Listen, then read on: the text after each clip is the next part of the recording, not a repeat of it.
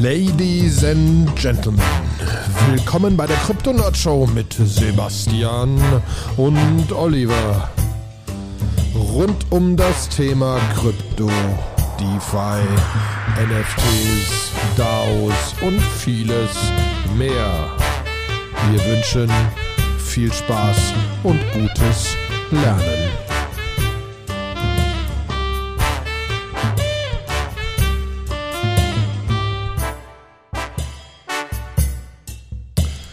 Einen wunderschönen guten Tag, liebe Krypto Nerdshow Freunde. Es ist wieder soweit und ich bin wieder hier mit Sebastian.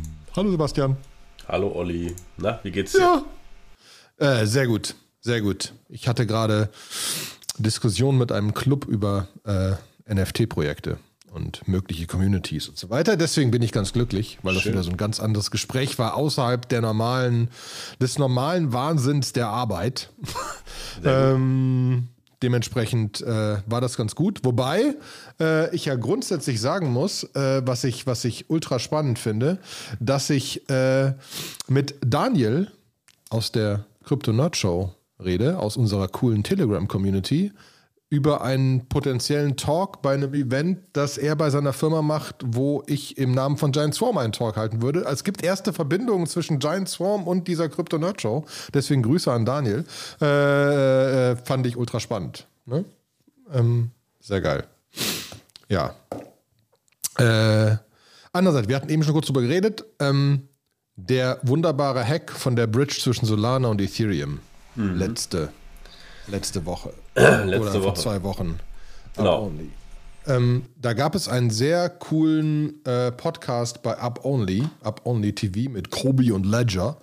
Ähm, und ähm, da, da hatten die einen der Presidents, äh, der Präsidenten von Jump Crypto. Jump Crypto ist die Kryptofirma, ähm, die die 300 Millionen ausgeglichen hat. Mhm. Und der hat sehr schön in dem Podcast erklärt, dass die quasi die Bridge wurde gehackt. Ich glaube, wir müssen mal wieder ein bisschen erklären. Eine, eine, Bridge, eine Bridge ist ein Konstrukt, um zwischen zwei verschiedenen Chains Sachen hin und her zu schicken. In diesem Fall ist es ein Konstrukt, das zwischen verschiedenen Chains bridged. Und das Ding, das gehackt worden ist, war zwischen, ähm, zwischen Ethereum und Solana. Und da wurden 300 Millionen wurden da geklaut. Oder quasi noch nicht mal geklaut. Sie wurden erschaffen out of thin air. Sie haben geschafft, der Bridge vorzugaukeln, dass sie mal Ether reingelegt haben und haben sie dann wieder rausgezogen, ohne sie jemals reingelegt zu haben. Das heißt, es wurden quasi Ether out of thin air erschaffen, ähm, die, für die die Bridge zuständig war.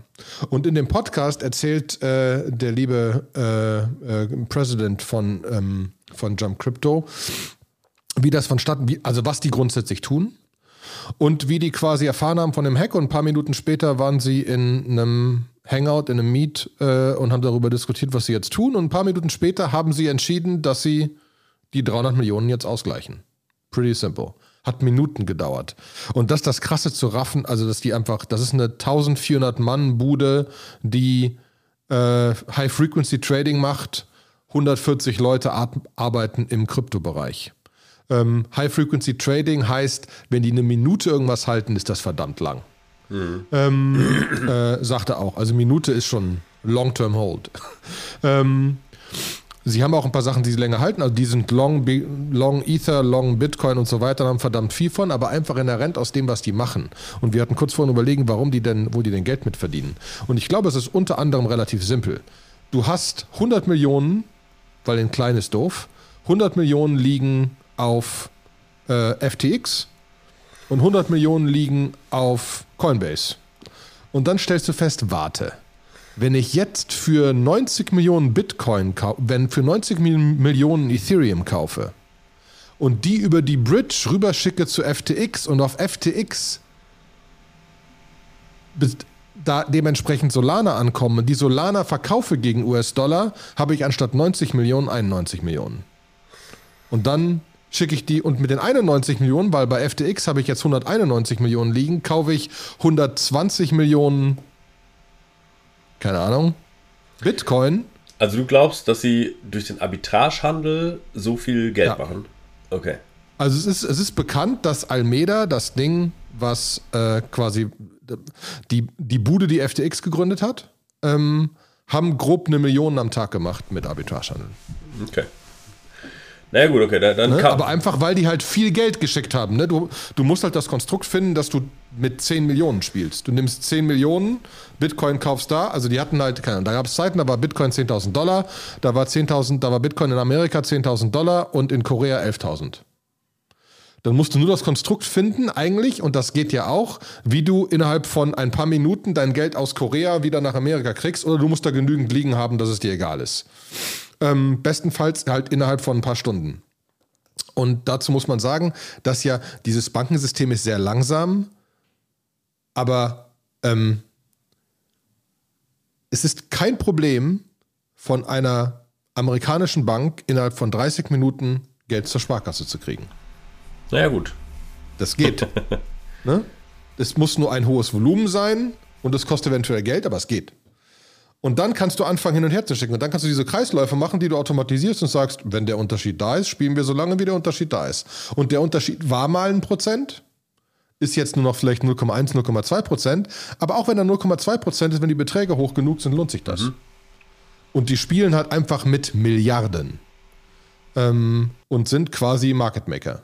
Die sind, die sind direkt, reden mit allen Großen und sind eine der großen Market Maker, aber auf FTX, auf Coinbase und so weiter und so fort. Ja gut, also ja, das, genau, dass solche Firmen Market ja. Maker sind, das ist, ist ja auch klar. Ja, das ist ja irgendwie, um das alles mhm. liquide zu halten. Ich frage mich immer nur, äh, es hat ja viel auch so ein bisschen damit zu tun. Ich glaube, die meisten Leute kaufen ja Kryptowährungen generell stark zum Market Price. Ne? Das heißt, irgendwie, die klicken auf diesen Market Checkbox da im Kraken oder Checkbox sind Select, glaube ich und das heißt irgendwie, sie überlassen dem Algorithmus, wie der das filtert aus den Orderbüchern.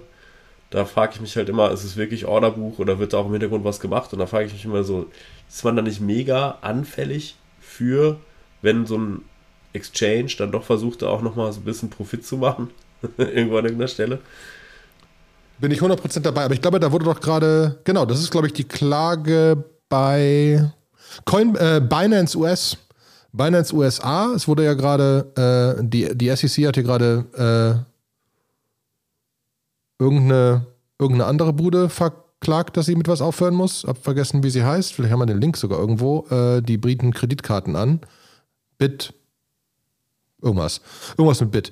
Ähm, und gerade läuft die Klage mit Binance weil sie sagen, dass es explizit Leute gibt, die Preferential Access haben. Genau, was mhm. du gerade gesagt hast. Dass es Leute gibt, die Preferential Access auf Binance US haben, um quasi Frontrunning zu betreiben. Ne? Ähm, und dann wird's, und dann wird's doof. Ne? Da bin ich dabei. Aber ich hoffe mal, dass das grundsätzlich ähm, weniger passiert. Ne? Deswegen, äh, ja, spannend. Ähm, was haben wir denn noch Schönes? Wollen wir mal so, also ist ja wieder, wir haben ja seit zwei Wochen nicht geredet. Ich habe ja viel zu lange nicht gesehen. Es hat auch noch, also gut, jetzt ist die eine Bridges attacked worden, aber Hacks auf Bridges sind gerade on vogue. Und zwar hat der gute, hat der gute Saurik, das ist derjenige, der relativ lange die Jailbreaks äh, fürs iPhone rausgebracht hat.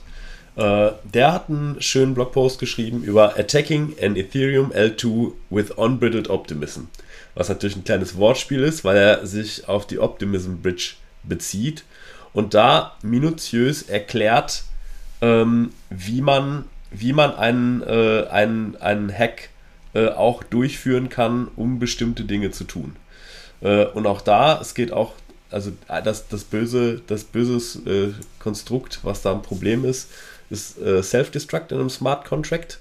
Da kann man dann nämlich irgendwie ähm, die, die Ether, die aus dem Smart Contract, also das Self-Destruct aufruft, werden eigentlich alle verbliebenen äh, Amounts, die noch auf dem Smart Contract liegen, an so eine äh, Creator-Adresse zurückgesendet. Und äh, man kann irgendwie dafür sorgen, dass wenn man irgendwie Self-Destruct aufruft, dass es dann irgendwo anders hingeht. Also das, äh, man kann das halt ausnutzen. Und er hat das an Optimism äh, disclosed und die haben es jetzt auch, glaube ich, auch schon gefixt. Ähm, sie haben alle Trans Transactions irgendwie mal nachgeforscht, ob irgendjemand das Self-Destruct aufgerufen hat. Das ist witzigerweise äh, von einem einzigen User an Weihnachten gemacht worden, aber der hat es nicht ausgenutzt. Also der hat wohl auch scheinbar, der hat einfach, glaube ich, nur damit rumgespielt. Ähm, und äh, muss irgendjemand aus dem Etherscan-Team gewesen sein. Ähm, So, und er sagt so, es ist lustig, dass die Leute es eigentlich gesehen haben, ja, aber dann nicht verstanden haben, wie man es ausnutzen kann. Also sie haben irgendwas damit rumgespielt, aber haben nicht gesehen, dass man damit hätte äh, bösen Schaden anrichten können. Und ich glaube, er hat irgendwie. Äh, oder sie wollten es nicht. Oder sie nicht. Ja, aber es ist ja nicht. Manche Menschen sind vielleicht. Nee, das glaube ich nicht, weil dann hätten sie es ja schon äh, äh Optimism gemeldet und dann hätten, dann Stimmt, hätten die was machen gesagt. können. So, äh, und naja, also er hat 2 äh, Millionen in, in Funding aus deren Bounty-Programm gekriegt. Und, äh, und ähm, ja, ja, schlecht. Genau, und er will es irgendwie, ich weiß auch nicht, was er er will es gleich spenden. so irgendwie. Er sagt, ich brauche es auch nicht, alles gut. So, äh, will irgendwie eine große Party machen. ja. Okay. Spannend. Ähm, wir hatten übrigens in den Shownotes das andere. Das andere war Blockfee. Ah, Blockfee. Hatten wir sogar darüber geredet, die eine, eine Kreditkarte anbieten und dir Kredite ermöglichen und Staken, also so verschiedene Services ermöglichen. Deswegen, aber ja. Äh, äh, sehr geil. Aber ja, das heißt, wir haben viel Hack und Mac und Security und SEC und Klagen und hin und her. Man merkt einfach, dass das, also dieses Ding ist nicht mehr tot zu kriegen. Es müssen sich Menschen beschäftigen. Ne? Und ähm, dass die Bridges gehackt werden, hat, wie wir letztes Mal gesagt haben, Vitalik ja schon quasi vorausgesagt. Ähm, ich glaube, das haben wir auch schon vorausgesagt. Ich glaube, als die ersten Bridges rausgekommen sind, haben wir im, im Podcast über Cross-Chain-Hacks gesprochen. so vor einem Jahr oder so. Stimmt. Aber, aber es ist natürlich dann immer spannend zu sehen, wie lange es dann teilweise dauert. Ne? Also, dass es dann doch irgendwie zwei, drei Monate dauert, bis da jemand was findet. Äh, dass da viele Augen drauf gucken und das machen.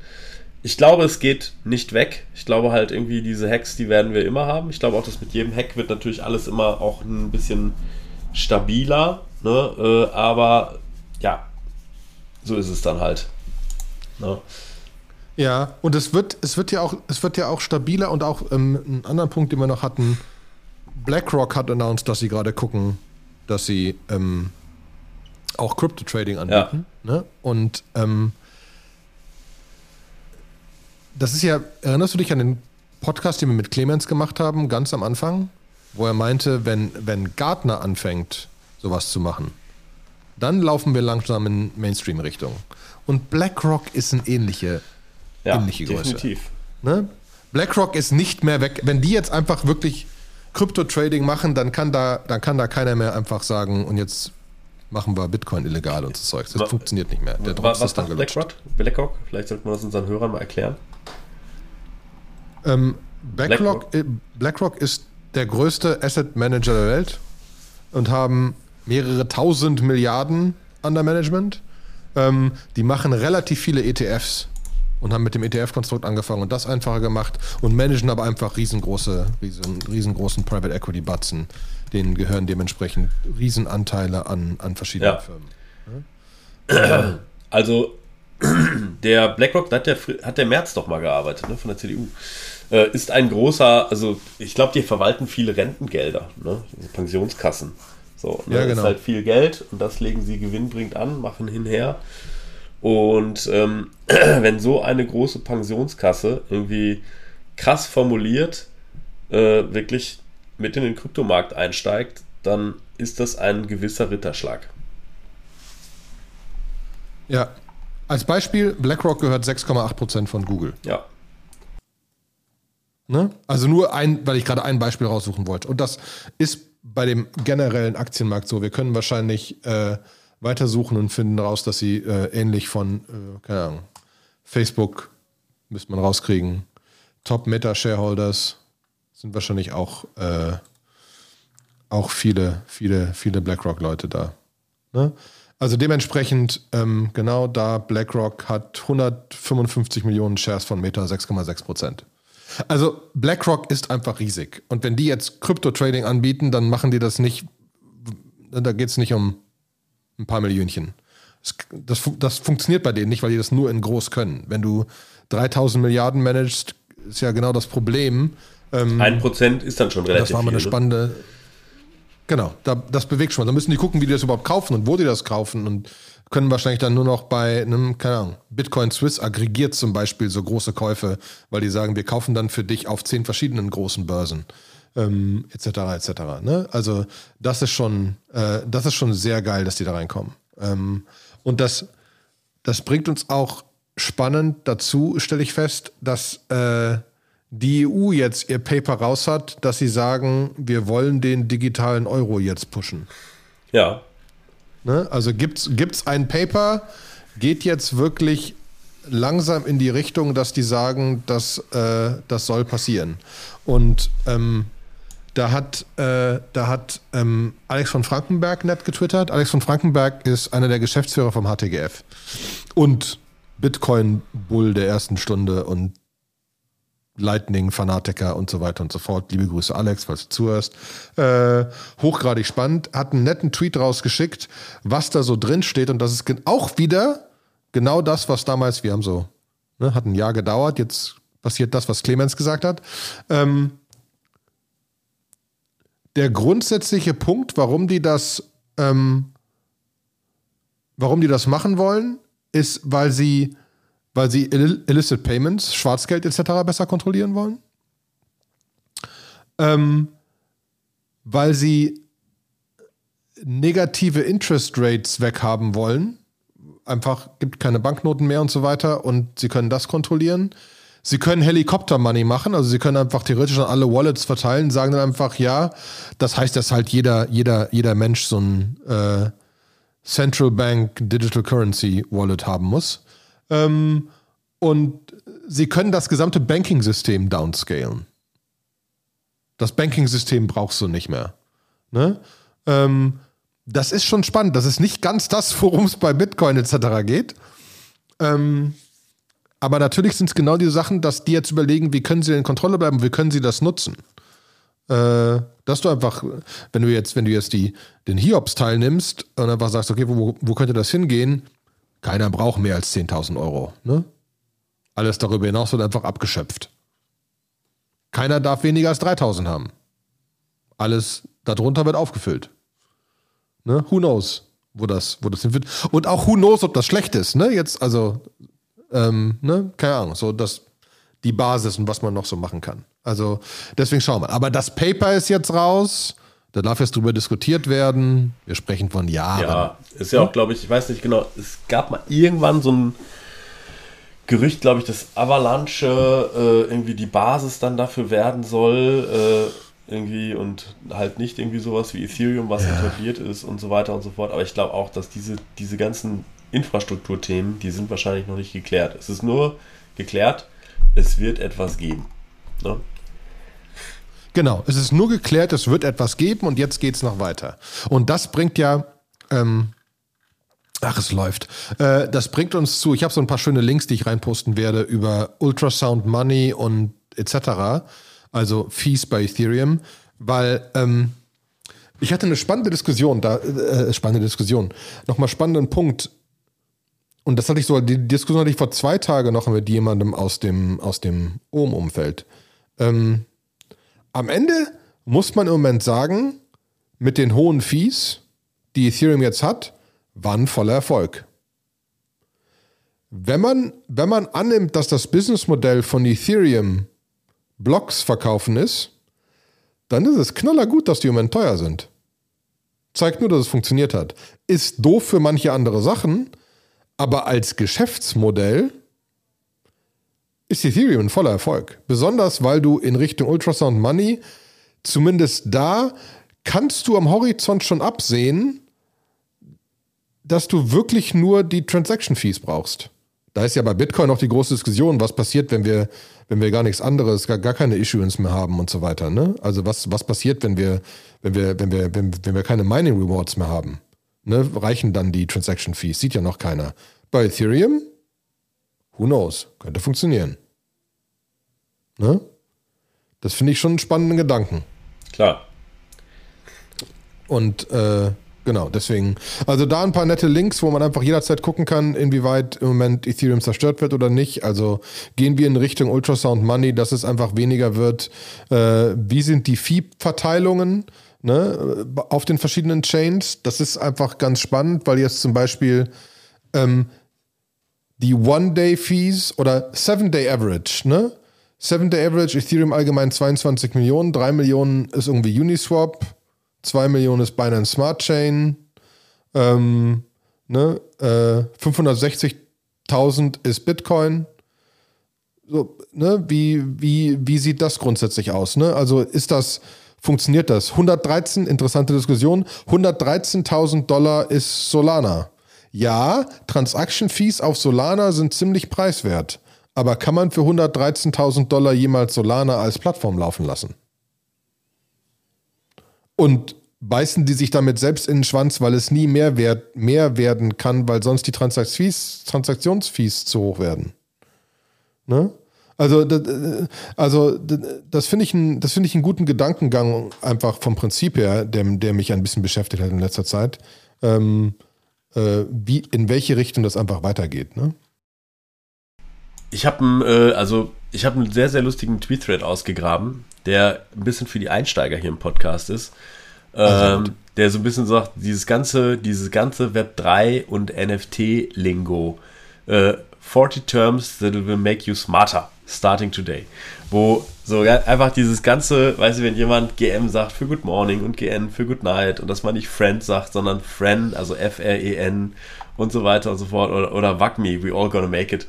Ne? Ähm, das sind Degen. All, all, all, diese, genau, Degen, Krypto-Degen. Das sind alles so Sachen, wo, äh, wo ja in Krypto so eine ganz eigene Sprache, äh, so eine Meme-Sprache einfach entstanden ist.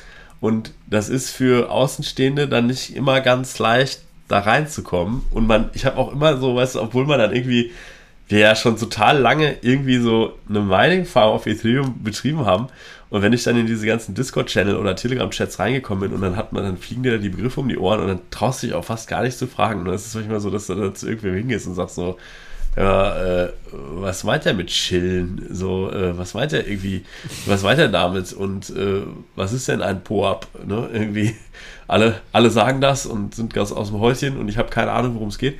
Ne? Und, Warum äh, sagen die anderen probably nothing? Ja, prob probably nothing. So, ne? Und ähm, das ist einfach eine gute, gute Art und Weise, weil halt in diesen, in diesen Communities wird ja knallhart dann doch auch so geredet. Ne, ähm, da führt kein Weg dran vorbei. Könnte man sich auch überlegen, ob wir diesen Thread auch nochmal so krasser bookmarken und dann vielleicht auch nochmal irgendwie eine Folge machen, wo wir durch die ganzen einzelnen Begriffe durchgehen äh, und die besprechen. Ähm, ja, vor allen Dingen, weil ich heute sogar direkt wieder mit jemandem gesprochen habe, der sagt, okay, Leute, ich raff's nicht. When ist W-H-E-N. Ich weiß, es ist Twitter und man muss Character saven, aber warum zum Teufel soll When W-E-N heißen? Ja. Ne? Da muss man, das muss man zu einer gewissen, zu einem gewissen Punkt muss man das einfach akzeptieren, dass diese Kryptowelt ihre eigene Sprache hat. Ja, total. Total. Ja. So, und ähm, dann äh, wir hatten ja über Block, Blockfee auch geredet, diese Kreditkarte, wo du mit Krypto bezahlen kannst und so weiter und so fort, ne? Mhm. Wo du Geld hinterlegen kannst und du kriegst dann auch was dafür.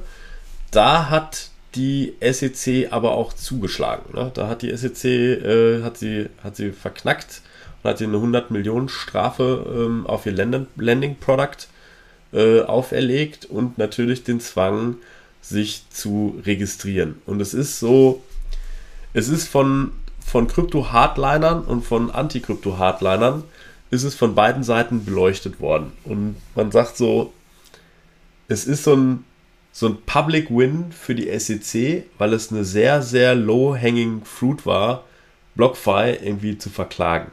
Es ist ja nicht ein dezentrales Protokoll. Es ist äh, es ist irgendwie eine greifbare Firma, wo man auch einfach eine Unterlassungsklage hinschicken kann und sagen kann, hier ist ein Keys and Desist Letter, entweder ihr registriert das Ding jetzt oder wir schalten euch ab. So, und äh, alle weiteren Sachen sind jetzt, äh, ob ihr Strafen zahlen müsst, das passiert in einem separaten Prozess. Ähm, und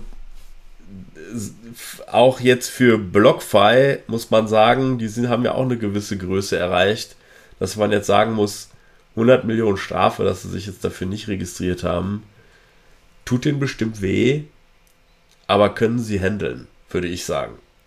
11. 11. März 2021, 350 Millionen Series D bei einer 3 Milliarden Bewertung. Ja, genau. Alles okay. alles okay. Kann man machen. Hat man jetzt die Muss ja auch eine Strafe sein, die weh tut. Genau, mu genau muss, muss eine Strafe sein, die wehtut. Ne? Äh, irgendwie jetzt ein Drittel von seinem Funding irgendwie weggenommen kriegt, um eine Strafe zu begleichen. Ja, ja, Mai. Ne? Aber die machen ja auch, machen ja auch Umsätze. ja, Mai. genau. Ne? Ähm, ist es so, so ist es halt. Und ist ja auch nochmal ein zweites Ding. Also, wenn die SEC sagt so, hey, wir, wir hätten jetzt gerne die 100 Millionen Strafe, gibt es ja auch noch Mittel und Wege, um, gerade in Amerika sind diese Zahlen ja immer sehr hoch. Und dann werden erstmal ganz viele Anwälte eingeschaltet und dann passiert ganz viel und kann sein, dass das, was letztendlich gezahlt wird, dann doch etwas anderes ist. Obwohl, weiß ich nicht genau. Ist eine Strafe was anderes als eine Klage? Wie funktioniert das? Hast du da Ahnung in Amerika? Ich nehme an, die Klage ich nehme an, die Strafe ist durch, wenn, das, wenn die sich entschieden haben. Wenn die, die Stadt behaupten. Okay. Ja, wahrscheinlich können die jetzt noch theoretisch bis zum Supreme Court hoch irgendwie weiterklagen, aber irgendwann lassen es bleiben. Irgendwann lassen sie es, oh, irgendwann lassen ja, genau. es bleiben. Ne? Und das Ganze ist natürlich jetzt ein relativ interessanter Blueprint für ähm, andere Sachen. Also wer auch immer jetzt irgendwie sagt, hey, ich mache ein Wallet und ich biete halt irgendwie äh, DeFi-Produkte äh, an, also Kryptozinsen irgendwo an, bei mir kannst du was hinterlegen, kannst was machen. Ähm, ne, da, die sollten sich jetzt beeilen, die gleichen Registrierungsprozesse zu machen, was jetzt natürlich völlig ungeklärt ist, wie es mit dezentralen äh, Smart Contracts aussieht, die dann womöglich auch noch anonym deployed worden sind. Äh, da kann die SEC ja nicht so einfach sagen, das schalten wir jetzt mal ab. Ja, ja genau. Das ist ja, das ist ja weiterhin der Punkt. Ähm, ist halt noch schwer. Ne? Genau. Dann äh, habe ich noch so ein bisschen News äh, zu, zu Ethereum ähm, 2.0. Also was, was, passiert wann? Was passiert wann? Sind wir äh, weiter? Ja, also was heißt weiter? Es gibt, ähm, es gibt eine, eine Readiness-Checklist, wo sie halt durch die ganzen einzelnen Teile durchgehen, Consensus Layer, Execution Layer, Public Facing Documents, Unit Tests, wo sie halt so eine Liste gemacht haben und äh, quasi To-Dos mal dran geklemmt haben und von ungefähr, würde ich sagen, 60, 70 To-Dos oder so ist wirklich echt viel. Also wenn ich jetzt mal durchzähle, 1, 2, 3, 4, 5, 6, 7, 8, 9, 10, 11, 12, 13 und so weiter. Also ich würde sagen, von, von 60, 70 To-Dos sind vielleicht 20 noch offen.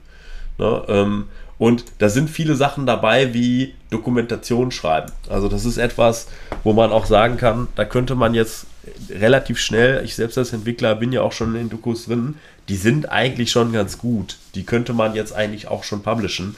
Das ist jetzt eine Frage äh, der, des, des eigenen Anspruchs, äh, ob man da jetzt einen Haken dran macht oder nicht. Ne? Und ähm, es gibt da noch so ein ja, bisschen. Und Network, Network Load Testing ist da drin. Ja. Ne? Also da ist viel Zeugs drin. Genau. So, und ähm, es gibt dazu noch äh, parallel dazu den, äh, die Killen Milestones. Das ist eigentlich für die ganzen äh, Clients, die es alle gibt, ähm, eine, eine Liste, wo sie sich so ein bisschen eintragen können, wo es noch wirklich, ähm, wo es noch Issues gibt. Also wo irgendwie vielleicht dann noch irgendwas nicht so richtig funktioniert und wo wirklich Sachen auch irgendwie ähm, schief gehen können und so weiter und so fort. Und ähm, es kommt so ein bisschen daher, dass es hat jetzt in der Vergangenheit mal ähm, einfach einen Konsensus-Bug gegeben, glaube ich, auf der Chain, wo, wo halt nicht sogar, wo die, wo die Ether 2 Chain so ein bisschen diverged ist und es war nicht so klar, warum. Man hat dann relativ schnell einen Bug gefunden und hat gesagt, oh Mist, tatsächlich war ein Bug. Ne? Und da glauben sie aber auch, dass das, äh, dass dieses Ganze mit Finality und so, das kann sein, dass das nochmal spannend wird. Ne?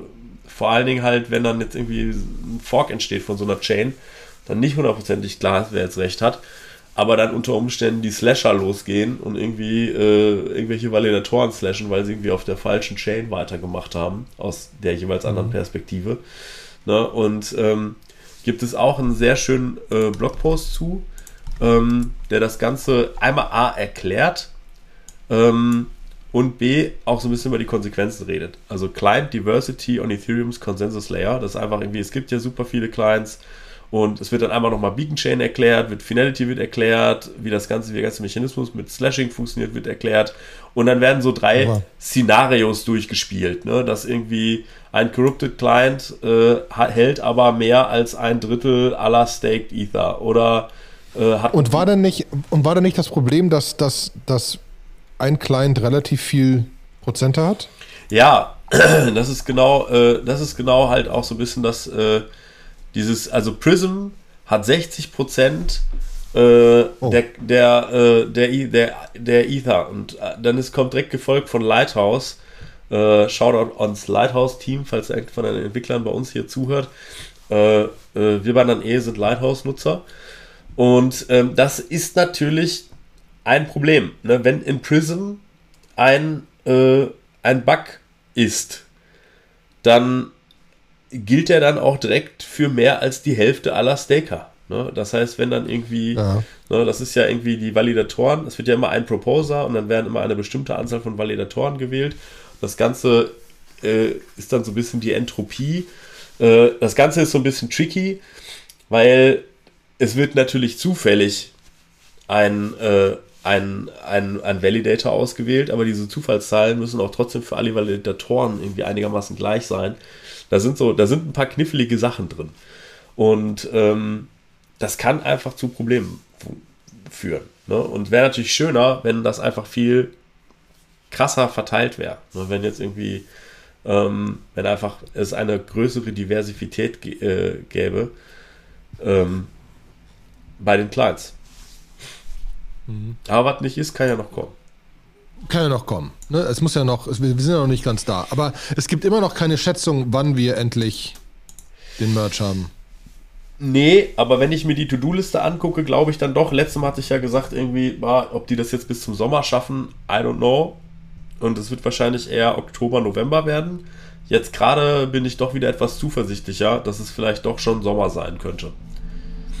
Ich glaube trotzdem nicht, dass es die, ähm, dass es so die Benefits mit sich wird, dass plötzlich die Fees gezähntelt sind und zahlst noch 2 Cent für eine Transaktion. Das wird nicht passieren, sonst wird einfach genau das gleiche sein in Ethereum 2.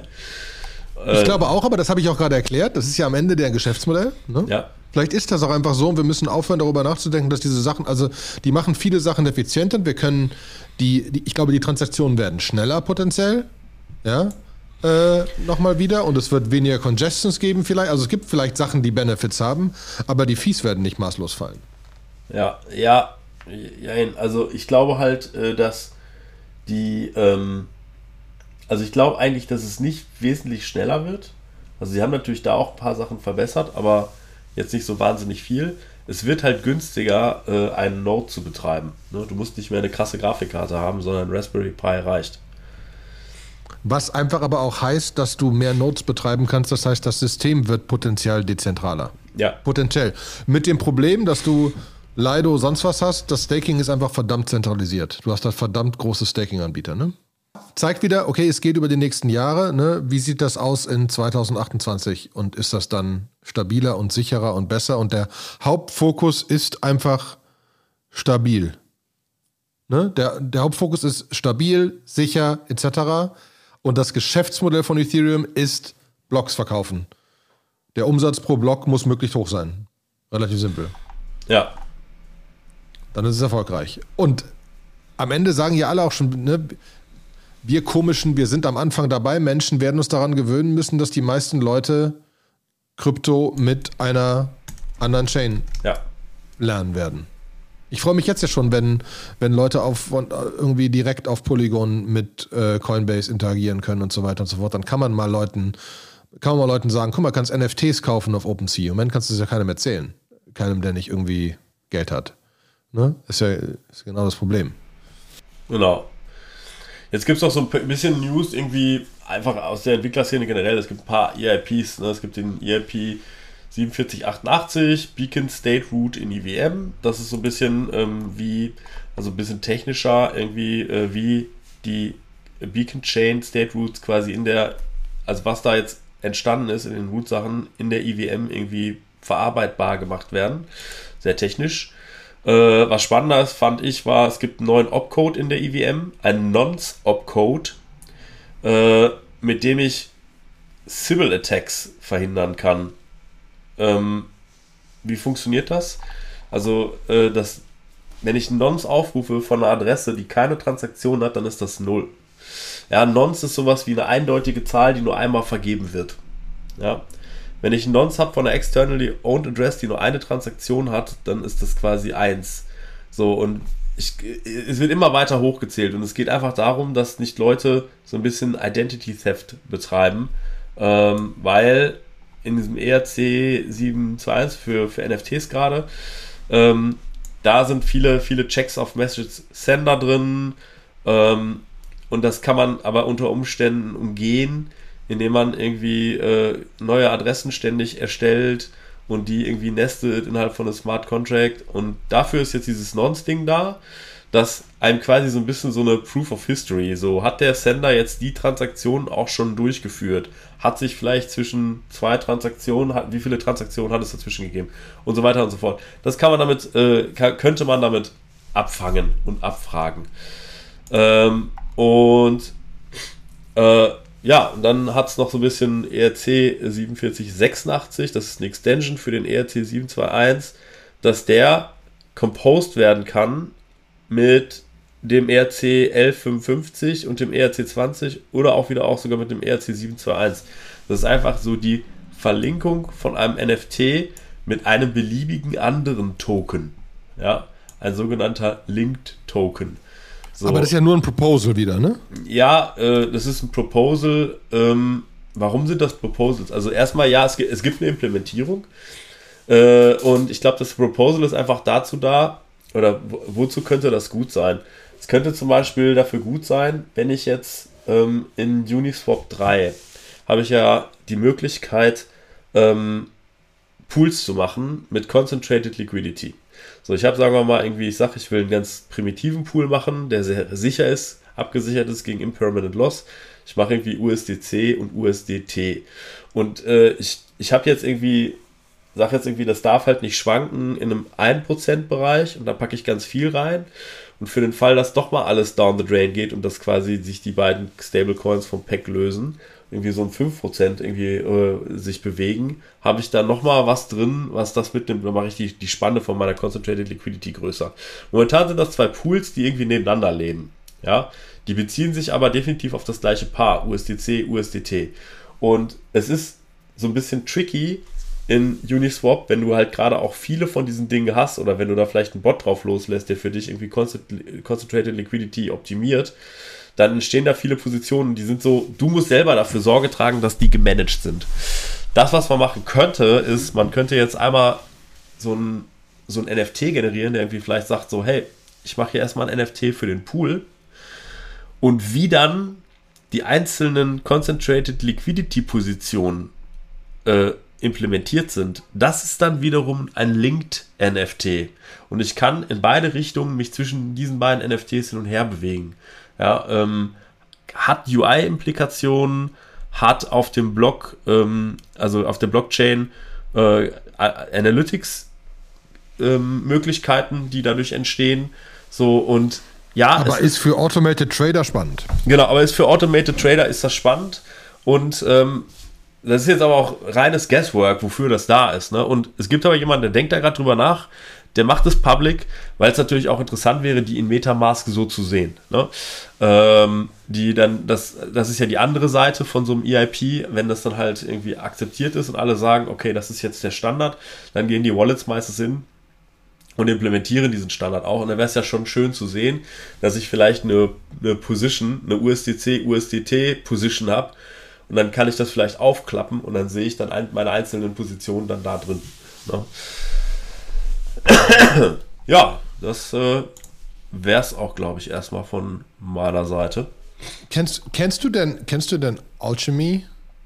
Ja, klar. Ich hatte, ich hatte den, okay, ja klar. Weil, also, was ich krass finde, Alchemy hat wieder Geld geraced. Äh, und wie es aussieht, haben die ähm, im April 2021 ähm, haben sie 80 Millionen geraced bei 500 Millionen Bewertungen. Mhm. Im Oktober des gleichen Jahres haben sie dann 250 Millionen geraced bei 3,5 Milliarden Bewertungen. Und gerade haben sie 200 Millionen geraced bei einer 10 Milliarden Bewertung.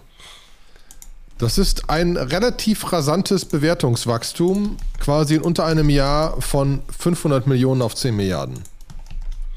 Ähm, ist das, ist das, also, ist das wirklich so das Entwicklertool für Entwicklung? Ja, also äh,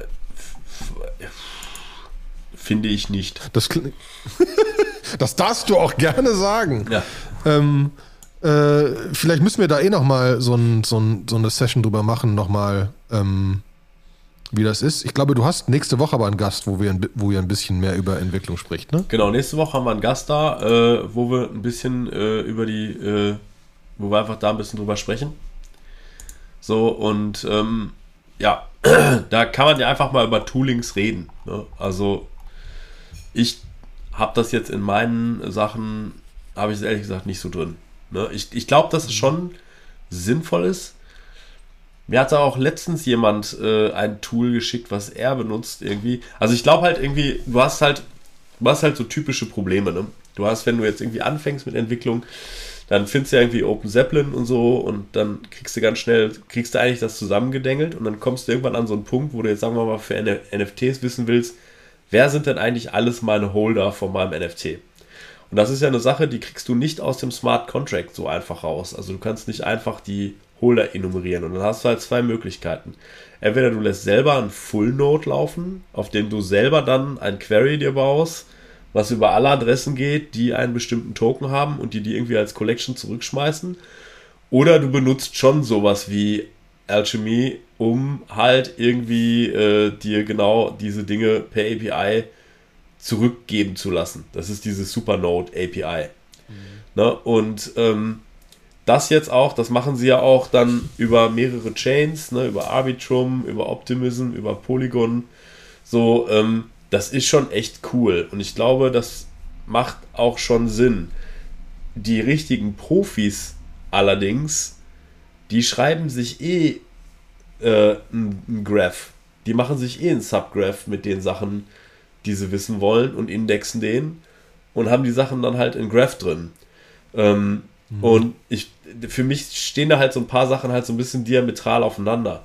Jetzt ist natürlich Graph ähm, eigentlich jetzt gerade noch free, die haben ja auch noch kein richtiges Business Model. Kann sein, dass wir die jetzt plötzlich irgendwie sagen, ja, wenn ihr dann Subgraph macht, müsst ihr aber richtig Asche bezahlen und ihr müsst pro Query irgendwas bezahlen. Und dann ist vielleicht wieder so ein, so ein Alchemy irgendwie günstiger, einfach schlichtweg. Ne?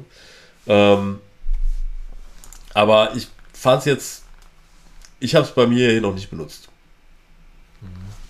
Ja, ich, das ist wahrscheinlich, doof gesagt, ist so das Visual Studio Teil der Entwicklungsseite. So, keine Ahnung. Ja, es ist, glaube ich, mehr wie so, äh, ja, es ist, glaube ich, Infrastruktur. Es ist so ein bisschen wie, bei Infura kannst du dir auch einen Node machen, irgendwie, mit dem du den dann abfragen kannst, also was irgendwie so dein Entry, Entry Point ist. Der kann halt dann halt nur die Funktion, die Ethereum auch so per irgendwas zur Verfügung stellt. Ich glaube, Alchemy ist noch halt so ein bisschen on top. Und äh, ich kann da nicht, ich habe es halt noch nie benutzt. Ich kann da leider nicht sagen, irgendwie, ob es total geil ist, ob es irgendwie, ähm, äh, ja, ob man es wirklich auch braucht, wie viel es mir bringt. Ne? Ähm, ich glaube, wenn man schnell einen Prototyp machen will, dann ist das super. Dann ist gut. wahrscheinlich clever. ja, dann ist das Wenn wir Leute in unserer Telegram-Gruppe haben, die Alchemy benutzen, mich würde es interessieren, weil ich es einfach grundsätzlich spannend finde, weil die Dinger, das Ding scheint einfach sehr, sehr schnell zu wachsen. ja. Ähm, deswegen würde mich das grundsätzlich interessieren. Die sagen ja auch Äh, hier, witzigerweise in den Logos habe ich gerade gefunden, dass The Graph Alchemy benutzt. Das wir irgendwie. Hätte ich ja, habe ich ja gerade gesagt, das ist eigentlich so ein bisschen, äh, steht da drin. Vielleicht habe ich es auch nicht ganz gerafft. Will ich auch nicht ganz äh, ausschließen. Ne, dass man. Ja. Ich glaube, die Frage ist halt, ob das einfach deine gesamte Toolchain ist und du trotzdem noch Sachen in The Graph machst und vielleicht machen die auch Sachen mit The Graph und so, äh, ne? Ist hin und her. Deswegen müsste man sich das wahrscheinlich mal genauer angucken. Aber ich finde das allgemein, ähm, finde ich gut, wenn ihr jetzt noch ein bisschen darüber redet in der nächsten, äh, über Entwicklung und ähm, ich diskutiere ja auch im Moment mit, mit verschiedenen Leuten über NFT-Projekte, wo man dann überlegen muss, wie macht man die Entwicklung? Äh, wie, wie baut man das überhaupt auf? Ähm, und das und gefühlt wird das bei NFT-Projekten öfters passieren als bei DeFi-Projekten, weil nicht jeder Hans und Franz ein DeFi-Projekt launcht, aber vielleicht jede Firma ein NFT-Projekt launcht. Ne? Das ist ja genau so ein bisschen der Unterschied. Ähm, und äh, da dann Sachen hinten dran hängen. Ähm, ich habe gerade eine spannende Diskussion über, über DAOs und Board Ape und so weiter, weil ähm, ich glaube, Business Punk war es, müsst ihr mal gucken, Link tue ich rein, hat einen interessanten Artikel über die History von, von Board Apes geschrieben ähm, und einfach genau erklärt, wo, wo, wo das alles herkommt, wo wir jetzt gerade die Diskussion stattfindet. Ist es denn cool so? Weil es so ein bisschen so ein Pump-and-Dump-Scheme zu einem gewissen Teil. Wird halt nur eventuell nicht mehr dumpen, aber es ist schon. Madonna-Manager hat sich um andere Popstars gekümmert, die darüber geredet haben, dass sie einen Board Ape haben. Das hat zu einem Preisanstieg geführt. Nur weil interessante Leute das haben, ist das gerechtfertigt, etc. etc. Mhm. Ähm, aber ich bin ja ein Optimist. Ich glaube immer an die Änderungen, die da einfach passieren werden. Deswegen, ja, spannend. Ähm, dementsprechend äh, müssen wir da, glaube ich, auch noch mal ein bisschen tiefer einsteigen. Aber wenn ich sonst so ein bisschen gucke, was wir noch haben, glaube ich, sind wir auch relativ. Ja, wir sind durch. Ich kann meine Sachen auch. Ich habe noch ein paar Techniksachen gefunden, aber die kann ich ja nächstes Mal erzählen. Das äh, hole ich jetzt ja. nicht noch aus. Holst du jetzt nicht noch aus? Nee, ja. Finde ich, schon mal gut. Haben wir gut, haben wir gut gemacht. Äh, dementsprechend wiederhole ich nochmal, Leute, kommt in unsere Telegram-Gruppe, die, die, die hat mittlerweile ein Leben, ein, ein, ein Leben in sich entwickelt und ist einfach sehr schön zu sehen. Äh, und stellt da eure Fragen und euch werden, euch werden tausend Leute bei Fragen helfen. Das ist einfach sehr schön zu sehen. Äh, und dementsprechend äh, sehen wir uns da oder in der nächsten Folge. Sebastian, das war mir eine Freude. Mir auch. Auf nächstes Mal. Dankeschön. Bis dann. Auf bald. Ciao. Tschüss.